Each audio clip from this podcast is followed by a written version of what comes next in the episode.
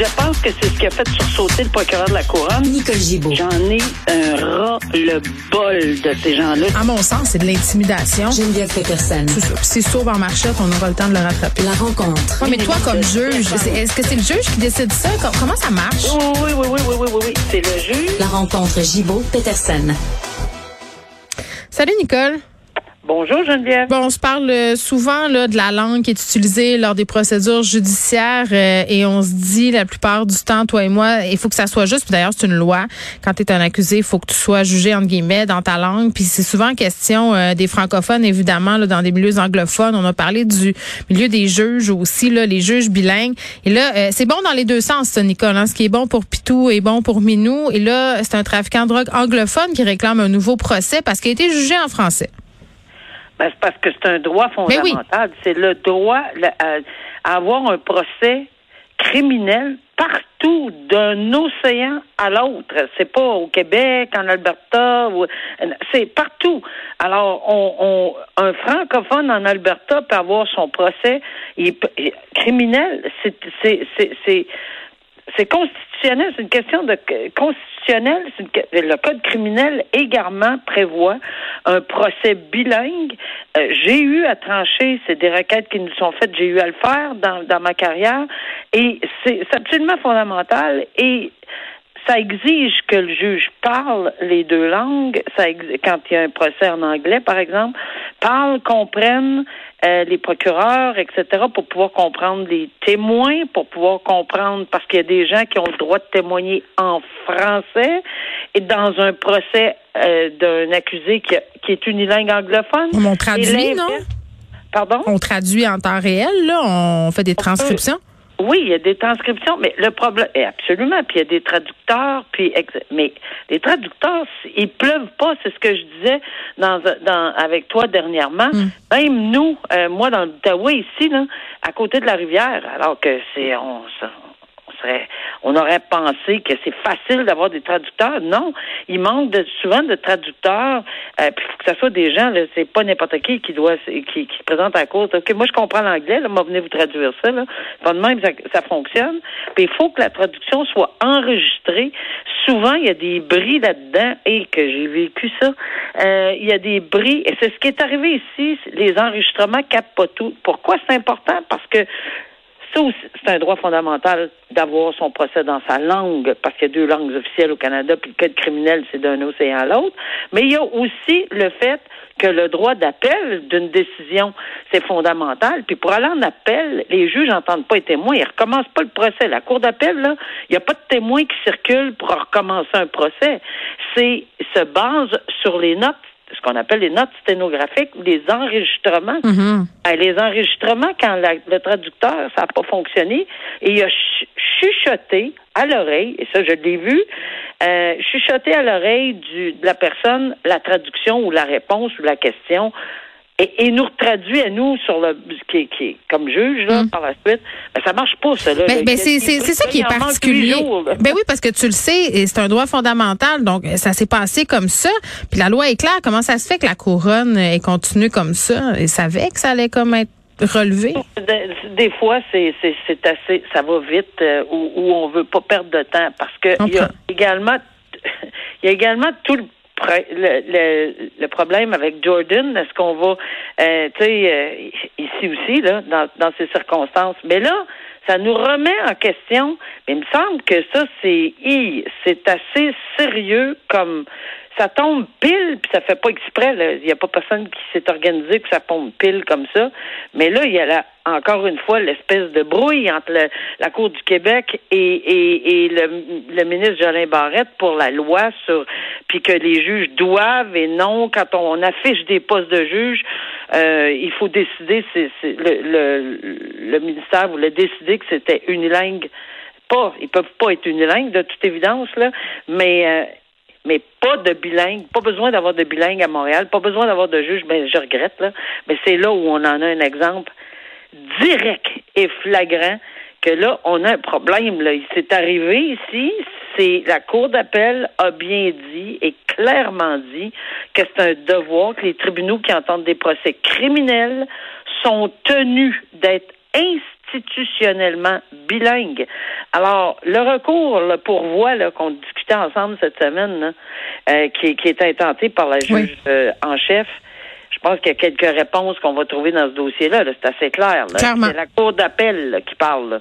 Alors, je ne sais pas si on va continuer, là, mais euh, il me semble que c'est assez clair que les juges doivent être bilingues parce qu'ils peuvent se faire demander en tout temps puis on ne suspend pas pendant des jours et des mois et des semaines pour trouver quelqu'un à travers le Québec ou dans une autre municipalité, soit un traducteur, soit un juge bilingue.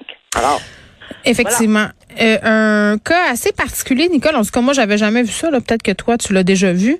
Euh, deux trafiquants de drogue euh, qui ont vu leur peine augmenter par la Cour d'appel, qui, qui ont été entendus à la Cour suprême.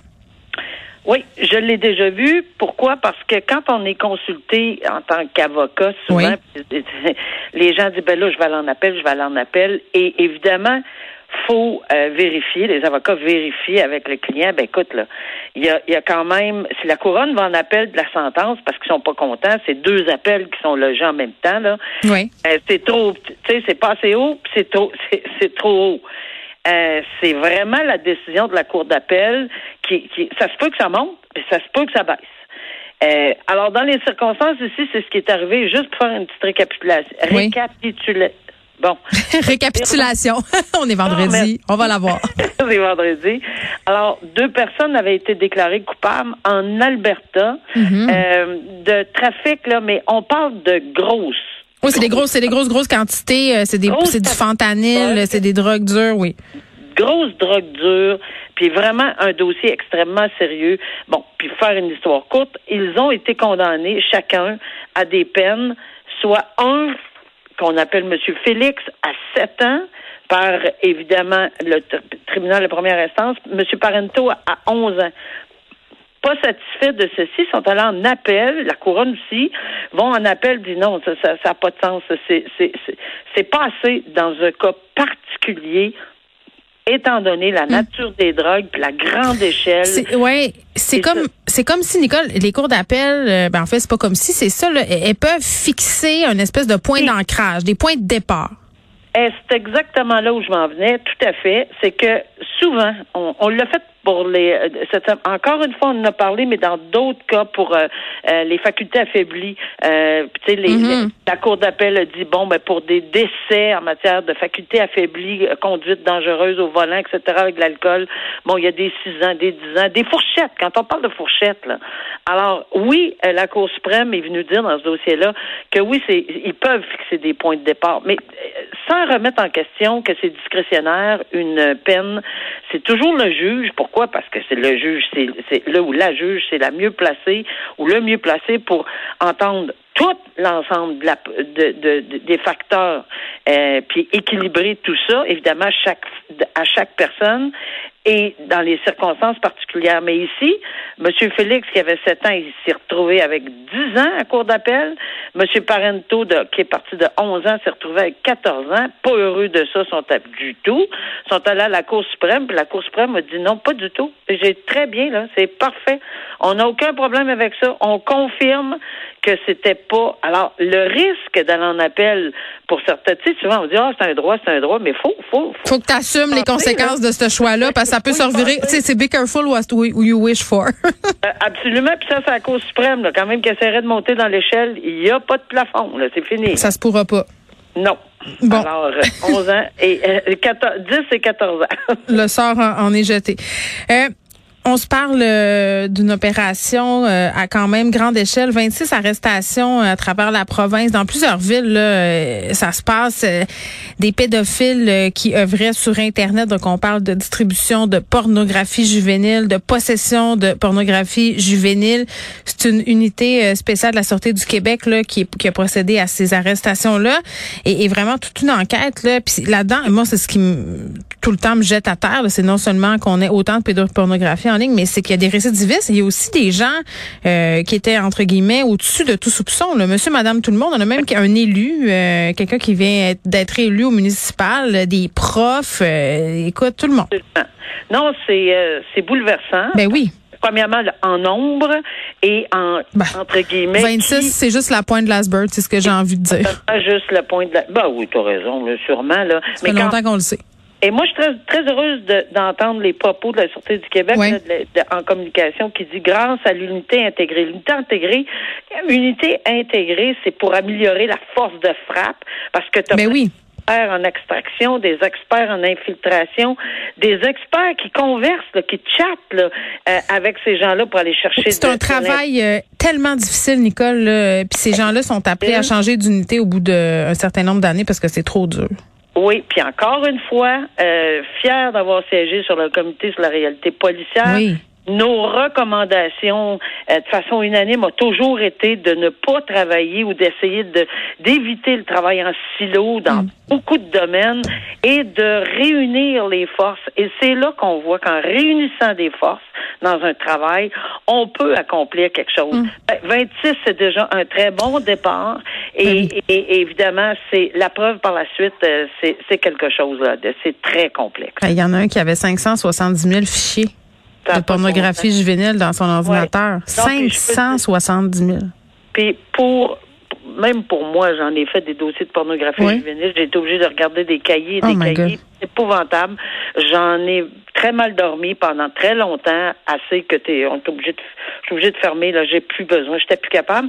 Mais pour les familles de ces gens-là, euh, parce que c'est un choc là, quand on, on, on écoute les commentaires, c'est l'onde de choc. Mais juste Mm. imaginez les enfants de ces gens-là, juste le fait de voir défiler, je pense que les dommages collatéraux là-dedans pour les familles sont énormes. Bien sûr. Et alors les victimes, oui, c'est pas on dit tu sais les gens disent ben non mais c'est parce que c'est des photos. Certaines de ces personnes-là vont dire ben, on a juste à regarder des photos mais parce que pour Oh, mais il y a quelqu'un de l'autre bord qui a été pris en photo. Exactement. Et ces gens-là sont victimes et c'est des oh mon dieu, les photos que j'ai vues là, c'est épouvantable. Puis j'en ai pas vu 570 000 là, comme comme ils ont passé à travers. Donc ces gens-là, oui, euh, même les policiers dans ces unités-là, il faut penser que c'est pas évident. Ils ont des familles, eux autres, puis ils s'en vont à la maison. Puis non, garde beau travail, euh, félicitations, puis euh, espérons qu'ils vont continuer puis que ça va. Oui. Ben, ça a l'air à fonctionner là, très bien. Là. Quand on on fonctionne pas en silo, ça va très bien. Disons-nous euh, que c'est 26 euh, cyberpédophiles de moins en circulation. Hein? Sur- Absolument. Puis des gens qui peut-être euh, étaient susceptibles de passer à l'acte dans la vraie vie aussi. Nicole, merci. On se retrouve lundi. Bon week-end. Bon week-end, au revoir.